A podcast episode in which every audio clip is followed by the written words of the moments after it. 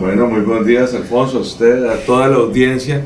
Muy contento de estar acompañándolos nuevamente aquí en Radio Melodía. ¿Por qué decidió ser candidato a la alcaldía de Bucaramanga?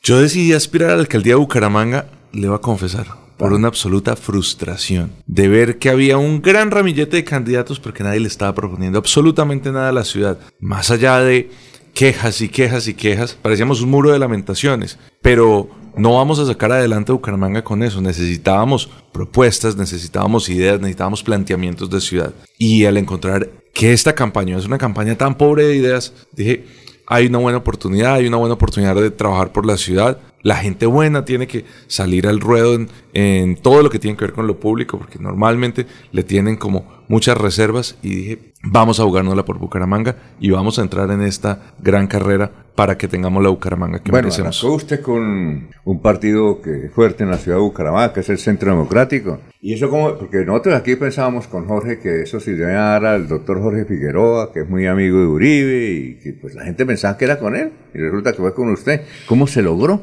Oiga, Jorge, usted estaba apostando su tocayo, no lo puedo creer. No, miren. No. no, y con Freddy también. no, que la gente pensaba que como Jorge es el como el representante aquí de Uribe en, en sí, la ciudad de Bucaramanga. ha hecho política, ha sido sí. cuota burocrática de Uribe. No, no, no, miren, les eh, Se sacrificó por Uribe, inclusive. Eh, este Rodolfo Hernández le dijo, hace ¿Hace qué? Hace, hace exactamente cuatro años. Y tal vez usted supo. Le dijo Jorge, usted es candidato a la alcaldía de Bucaramanga, pero renuncia al Centro Democrático y no quiso. No quiso. Vea usted lo que, lo que es fiel al jefe. Pues, yo, pues yo, yo, yo, no sabía que Jorge Figueroa era militante del Centro Democrático. Uh, pero bueno, para avanzar. esa chiva.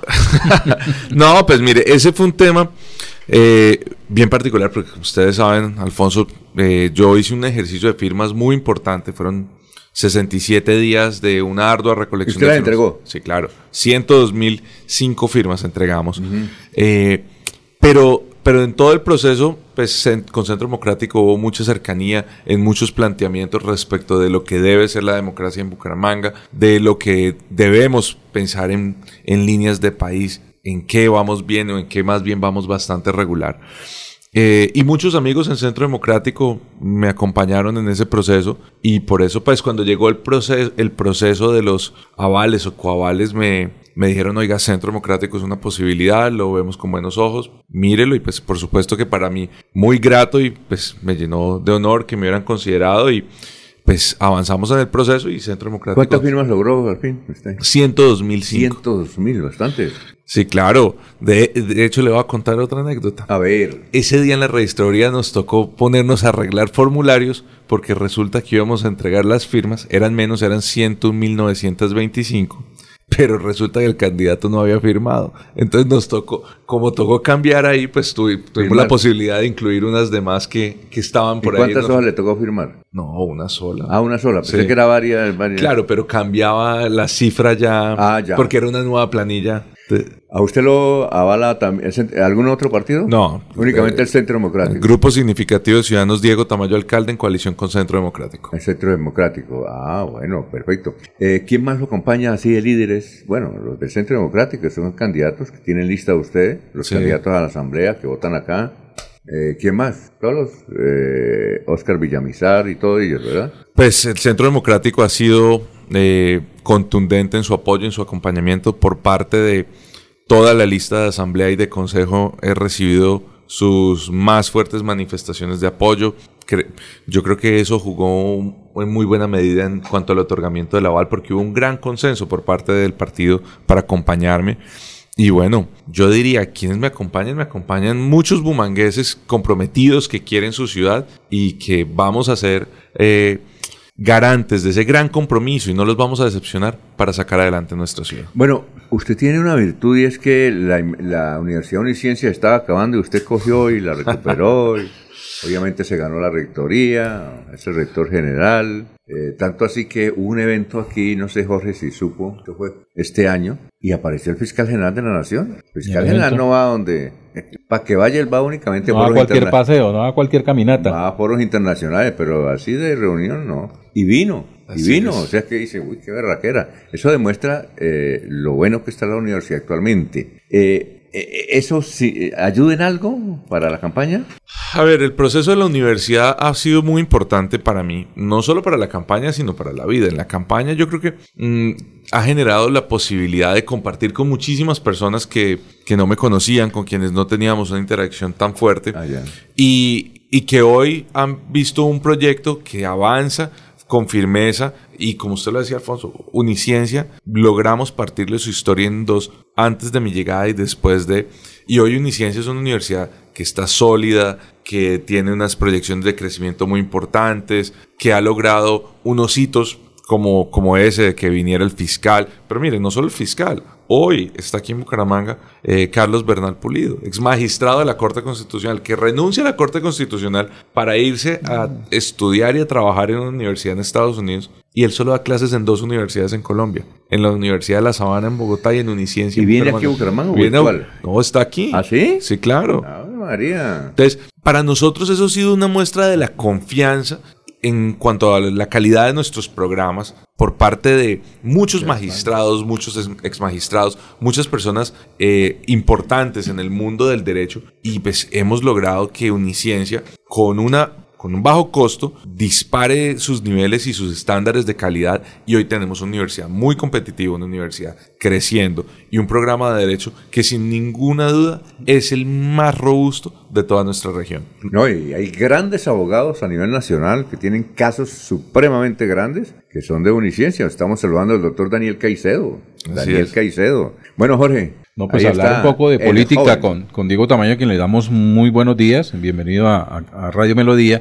Y en este proceso de campaña, pues mucho se ha hablado con respecto a la participación del alcalde Juan Carlos Cárdenas, eh, pues dentro de lo que la ley le permite para, para, para participar en política. Esto dicen que juega varias bandas y entre esas bandas pues aparece el nombre de Diego Tamayo. ¿Se cree usted parte de, de- de- de ese, de ese engranaje que, que le atribuyen al alcalde Juan Carlos Cárdenas? Y si eso no lo es, ¿podría ser una evaluación de lo que ha sido el gobierno de Juan Carlos Cárdenas para la ciudad?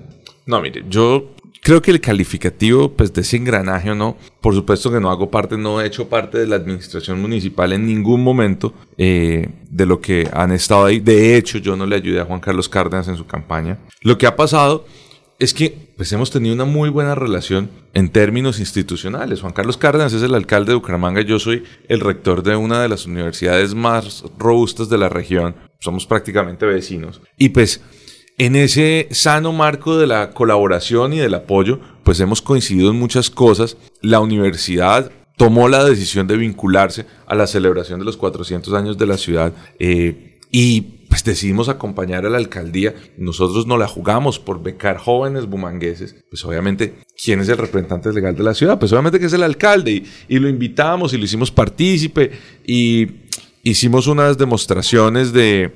eh, de cariño hacia la ciudad y, una, y pues montamos unas piezas publicitarias, una valla, invitando a los jóvenes a que se postularan al plan de becas que Uniciencia regaló el 100% de esas becas. La alcaldía municipal no puso ni una moneda de mil pesos. Entonces, todo el mundo pues me achaca una cercanía superior a Juan Carlos Cárdenas en ese sentido. Yo lo único que puedo decir por él es que le tengo muchísimo respeto. Hemos tenido una extraordinaria relación en términos institucionales, pero pues creería yo que el alcalde tiene que estar muy juicioso en lo que es el ejercicio de su administración, más allá de lo que tenga que ver con la campaña. Alcanzó hasta para pavimentar el frente de la universidad. Sí, sí, sí, y siempre me toma mucho del pelo con eso y yo siempre me le ponía bravo porque, pues a ver, eso, eso duró un buen tiempo. Ustedes no se imaginan todo el equipo de servicios generales, todo lo que tuvo que sufrir ese proceso de, de cambio de redes y de, peatonalización, entre comillas, de, de la calle 37 y la carrera 12. Pero bueno, pues quedó muy bonito. Ahora es de tarea de todos los bumangueses de mantenerlo de, en esa forma. Y bueno, pues ojalá que em, podamos seguir avanzando en, en renovar espacios de Bucaramanga y en hacerlos agradables y hacerlos amables, porque esa era, zona, esa era una zona muy complicada para, para el tránsito peatonal. Como decía don Alfonso, usted ha hecho un extraordinario papel frente a la universidad, frente a Uniciencia, su recuperación y posicionamiento como un buen escenario educativo dentro de la ciudad. Eso es un servicio para, para Bucaramanga. ¿Por qué dejar de hacer eso y, y- incursionar en, en- en una alcaldía? ¿Por qué no continuar ahí donde lo está haciendo bien? Pues mire, e- esa ha sido una pregunta recurrente de parte de muchos amigos y yo lo que he dicho es, mire, no es que no es que yo quiera dejar la universidad ni mucho menos, de hecho, insisto, es y será por siempre el gran honor de mi vida, pero también uno tiene que ver la posibilidad de tener nuevos espacios desde los cuales también pueda hacer un servicio público importante, un servicio importante a la comunidad. Pues la, ¿qué, qué, mejor espacio que la administración pública, porque desde yo tengo 2.700 estudiantes en Uniciencia y son las personas a las que impactamos y son las personas que ayudamos. En cursos de extensión tuvimos eh, 1.400 personas en cursos gratuitos de la universidad aprendiendo de todos los temas. Es decir, que en el último semestre han pasado por Uniciencia alrededor de 4.000 personas. Pero es un, un espacio, eh, llámese alcaldía, llámese gobernación, pues le brinda a uno la posibilidad de trascender y de llegar a muchas más personas. Por eso lo decía, o sea, no, no fue una decisión fácil, no fue un tema que yo estuviera pensando en el tiempo. Mis amigos y miren, ustedes aquí que varias veces vine, Alfonsito, lo saben. Claro, yo, no, yo no he estado, yo no he estado En la recuperación de la universidad Claro, no, varias veces acá. Claro, pero yo no, nunca estuve pensando en una campaña. O sea, nada de esto fue pensando en cómo armaba Diego Tamayo su campaña a la alcaldía.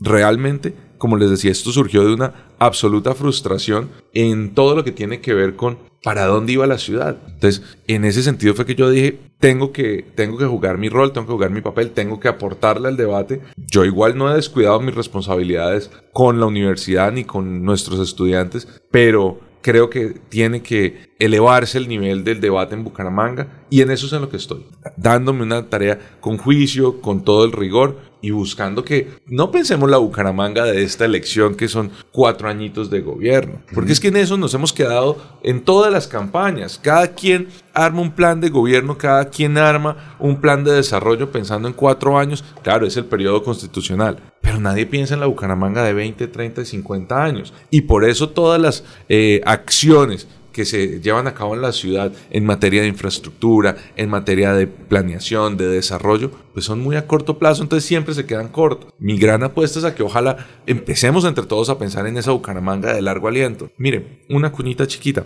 En todos estos días que se ha hablado tanto de seguridad y hemos tenido algunos espacios de candidatos y demás, yo les he dicho, yo fui el primero que arrancó con la Secretaría de Seguridad. Todos ojalá la tomáramos. Ojalá empezáramos a meterle un poco de presión, no solo a la administración, sino al Consejo, Sí. Para que avancen estos temas. Este no es un tema de Diego Tamayo, Alfonso, es un tema de todos los bumangueses. Necesitamos que los temas claves, prioritarios de la ciudad, ojalá los podamos empezar desde ya. ¿Por qué esperar a tener un próximo alcalde para que Bucaramanga avance? Usted decía que no había pensado en, eh, en meterse a política. Así Está es. dedicado a la universidad, sacarla adelante. Pero sin embargo, usted eh, es hijo de una familia de dirigentes políticos santanderianos. El doctor Gerardo Tamayo fue representante de la Cámara, presidente de comisión, su tío Tulio, eh, diputado. Creo que fue alcalde de Girón o no fue candidato. al alcalde de candidato, Girón. sí. Usted fue candidato a la Cámara.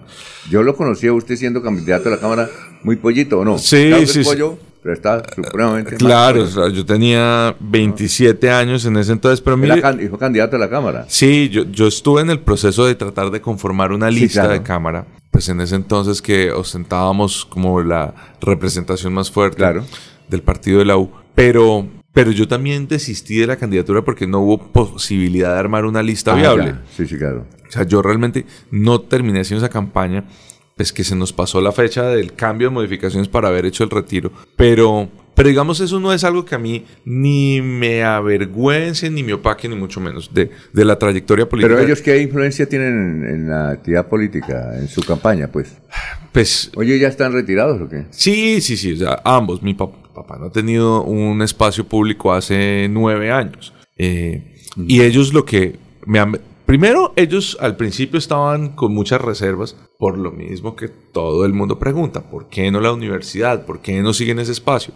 Mira, Alfonso, mi papá siempre pensó que el tema de la política respecto a mí no era, no era- no debía ser el proyecto de vida y siempre, siempre tuvo sus grandes reservas Es decir, no le aconsejaba que se metiera. no, nada. Cuando yo fui director de juventudes y demás, eso para él fue un dolor ¿Ah, de sí? cabeza monumental. Pero como muchas cosas en la vida que hemos tenido los dos que, Sí, claro. que avanzar, pues yo tomo mis decisiones y hasta cierto punto él tiene injerencia, pero de ahí para Él le adelante. da consejos. Exacto, entonces él en la campaña ha venido jugando un rol de acompañarme, de darme una buena guía, eh, de plantear temas de ciudad, temas importantes para, para los diferentes espacios de, de debates, de propuestas, pero, pero él, él había estado muy marginado. O sea, mire que mi papá desde el 2014 no ha participado en absolutamente nada. Pero, insisto, para, para, mí el tema de que mi padre, mi tío hayan hecho un ejercicio de la política no tiene nada diferente a llenarme de orgullo. Ellos lo hicieron con lujo de detalles. Nunca tuvieron una investigación en la Procuraduría ni en la Fiscalía. O sea, nosotros no, a diferencia de muchos de los equipos políticos, nosotros sí podemos preciarnos de que nunca nos hemos visto en un juicio de ninguna índole, porque la verdad ellos fueron muy juiciosos, fueron muy acuciosos en un ejercicio de representación de provincia. Ellos dos hombres de provincia, de Gambita, en el sur del departamento de Santander, tratando de generar mejores condiciones para personas que como ellos venían de, de unos orígenes y una extracción muy humilde.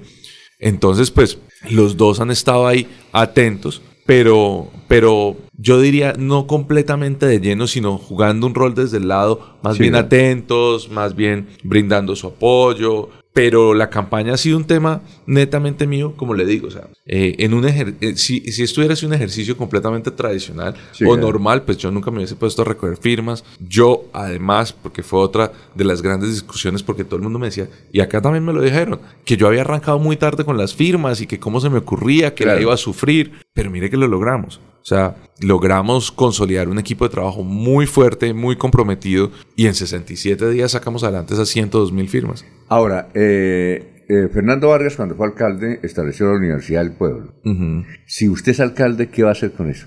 Mire, con el tema de educación superior hay, hay, hay unos grandes desafíos. Sí, claro. El gobierno nacional acaba de erradicar una reforma a la ley 30 que a mí se me hace realmente atroz, porque lo único que hace es eh, generar más dificultades para el sistema. Por ejemplo, esto no se le ha dado mucha discusión, pero en el, en el proyecto de, reforma de la Ley 30 prácticamente se está acabando el ICETEX. El ICETEX originalmente nació para el fomento de los estudios de educación en el exterior. La nueva ley prácticamente acaba. Lo mata, lo mata. O sea, dice que el ICETEX tiene que enfocarse no en los créditos condonables, sino en los créditos eh, para educación, para estudios en el exterior. Ah, ya. ¿Cuántos colombianos están estudiando en el exterior versus cuántas personas están siendo apoyadas por el ICETEX en programas de pregrado y posgrado aquí en Colombia? Lo van a matar lo van a matar. Hay muchas cosas que también me preocupan. Por ejemplo, eh, se habla de que se elimina el CESU, que es el, eh, es el Consejo de Educación Superior. Eh, es un comité de apoyo, es independiente, tenemos participación en las universidades públicas y privadas en el mismo. Y pues él tiene que conceptuar sobre muchos de los temas importantes del ministerio, por ejemplo, para la creación de universidades, para la terminación de las mismas. Pues con esta nueva ley se elimina de tajo su rol y queda en cabeza del ministerio. Se habla de que en las diferentes comunidades étnicas, en comunidades palenqueras, que el gobierno tendrá, el gobierno autónomamente tendrá la posibilidad de crear eh, instituciones de educación superior. Entonces digo, ¿el problema en Colombia realmente es de universidades o no? Hay más de 300 instituciones de educación superior en Colombia en estos momentos. Entonces, cuando yo digo en Bucaramanga, ¿qué, ¿cuál sería la solución? En Bucaramanga tenemos dos universidades públicas muy fuertes, que son la Universidad Industrial de Santander y las Unidades Tecnológicas de Santander. Muy robustas, muy reconocidas, muy acreditadas en su ejercicio. Tienen que llenarnos de orgullo a todos los santanderianos lo que la UIS y las unidades han logrado. Pero también tenemos muchas universidades privadas que hacen un gran esfuerzo y que han logrado generar un posicionamiento bien importante en nuestra región en todo lo que tiene que ver con la prestación de programas de educación superior con alta calidad. Yo creo que más allá de ponernos a inventarnos universidades, tenemos es que generarle acceso a los jóvenes a las que ya tenemos, tratar de buscar que eh, lo, que hacen las universidades a la hora de determinar qué programas abren, qué programas no abren, bajo qué condiciones, lo hagan de la mano del sector privado. En eso, cada universidad lo hace a su mejor haber pero mire que la alcaldía nunca ha jugado un rol importante ahí para generar ese, para hacer ese puente y decirles, oiga, vengan para acá empresas que quieren establecerse en Bucaramanga y vengan universidades. ¿Qué necesitan ustedes? Oigan, vengan, ah, organicemos todos y generemos unos, unos espacios de, trabajo conjunto y, de formación. Y eso es lo que quiere hacer usted si es alcalde. Pues claro, y mire, otra cosa, hoy por hoy el municipio tiene un fondo de becas muy importante creo que el- alrededor de 570 personas Sí, el, el año anterior se vieron, eh, perdón, semestre anterior se vieron beneficiados del Sí. programa de becas. Yo he dicho, a mí se me hace importante, pero el problema es que estamos muy limitados porque el municipio lo que hace es que determina unas universidades y determina unos programas. Yo lo que he dicho es, si la gente quiere estudiar, ¿para qué les ponemos obstáculos? Porque entonces mucha gente, con tal de coger la beca, coge el programa que haya indiferente que le guste o no. Y Ah, cuando la gente no estudia, si la gente cuando estudia lo que quiere, normalmente hay Sí, claro. deserción. Cuando le toca, pues probablemente va a ser mucho más. Entonces, lo que yo he venido planteando es, cojamos esos recursos, llevémoslos a un fondo y abramos el espacio. ¿Otro fondo? No, no, no. El, El mismo fondo o sea, de becas. Solo es útil llevar los recursos a un fondo. Es de fortalecerlo.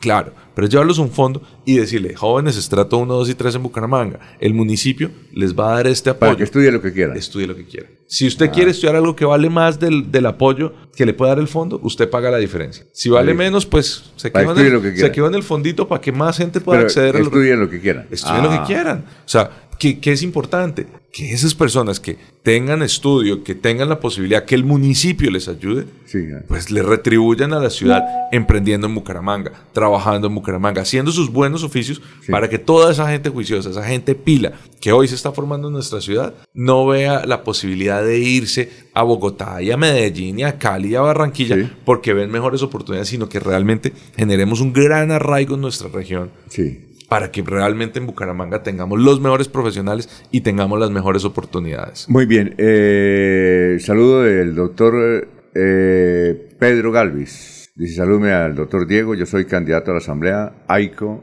número 56. Y preguntan también dónde es la sede. Bueno, no, la sede estamos en, en esa construcción en estos días. Luego, Alfonso, esta ha sido una campaña muy, muy luchada. Esta, usted me preguntaba por eh, líderes, apoyos, grandes cacicazgos. Esta es una, eh, aquí todos los caciques son todos los bumangueses que se levantaron hoy muy temprano a organizarse Sí, claro. para salir a trabajar, para hacer una mejor vida. Usted lo que Eh, quiere es voto de opinión, básicamente. Es que se- no, no es que quiera básicamente voto de opinión, es que, Alfonso, de nada sirve ganar una elección si la ciudadanía no está comprometida con un plan de gobierno, con un proyecto de ciudad. Sí, claro. Es- Eso no va a generar ninguna transformación. Y en Bucaramanga hay muchos temas complejos en los cuales vamos a tener que tomar medidas fuertes y vamos a tener que generar unos procesos de cambio drásticos.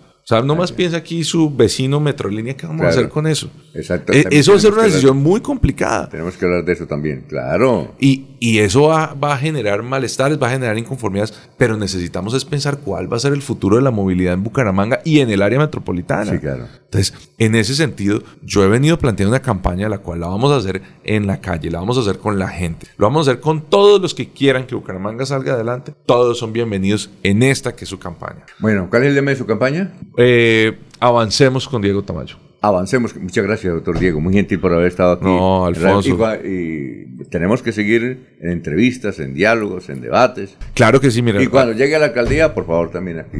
Usted sabe, Alfonso, que usted es un gran amigo y que esa, no, esa, esa es una, será una alcaldía de puertas abiertas para Sí. todos los bumangueses, para los medios de comunicación. Y yo quiero agradecerles a usted y a Jorge por el espacio, porque miren lo importante que es tener la posibilidad de compartir y de hablar de propuestas, hablar de ciudad. Yo creo que en eso deberíamos estar todos los candidatos a alcaldía, consejos, asamblea. Claro. La gente lo que necesita realmente es tener la posibilidad de votar informada. Y en ese sentido, pues a quienes nos acompañan en esta mañana les pido que me tengan muy en cuenta para este 29 de octubre.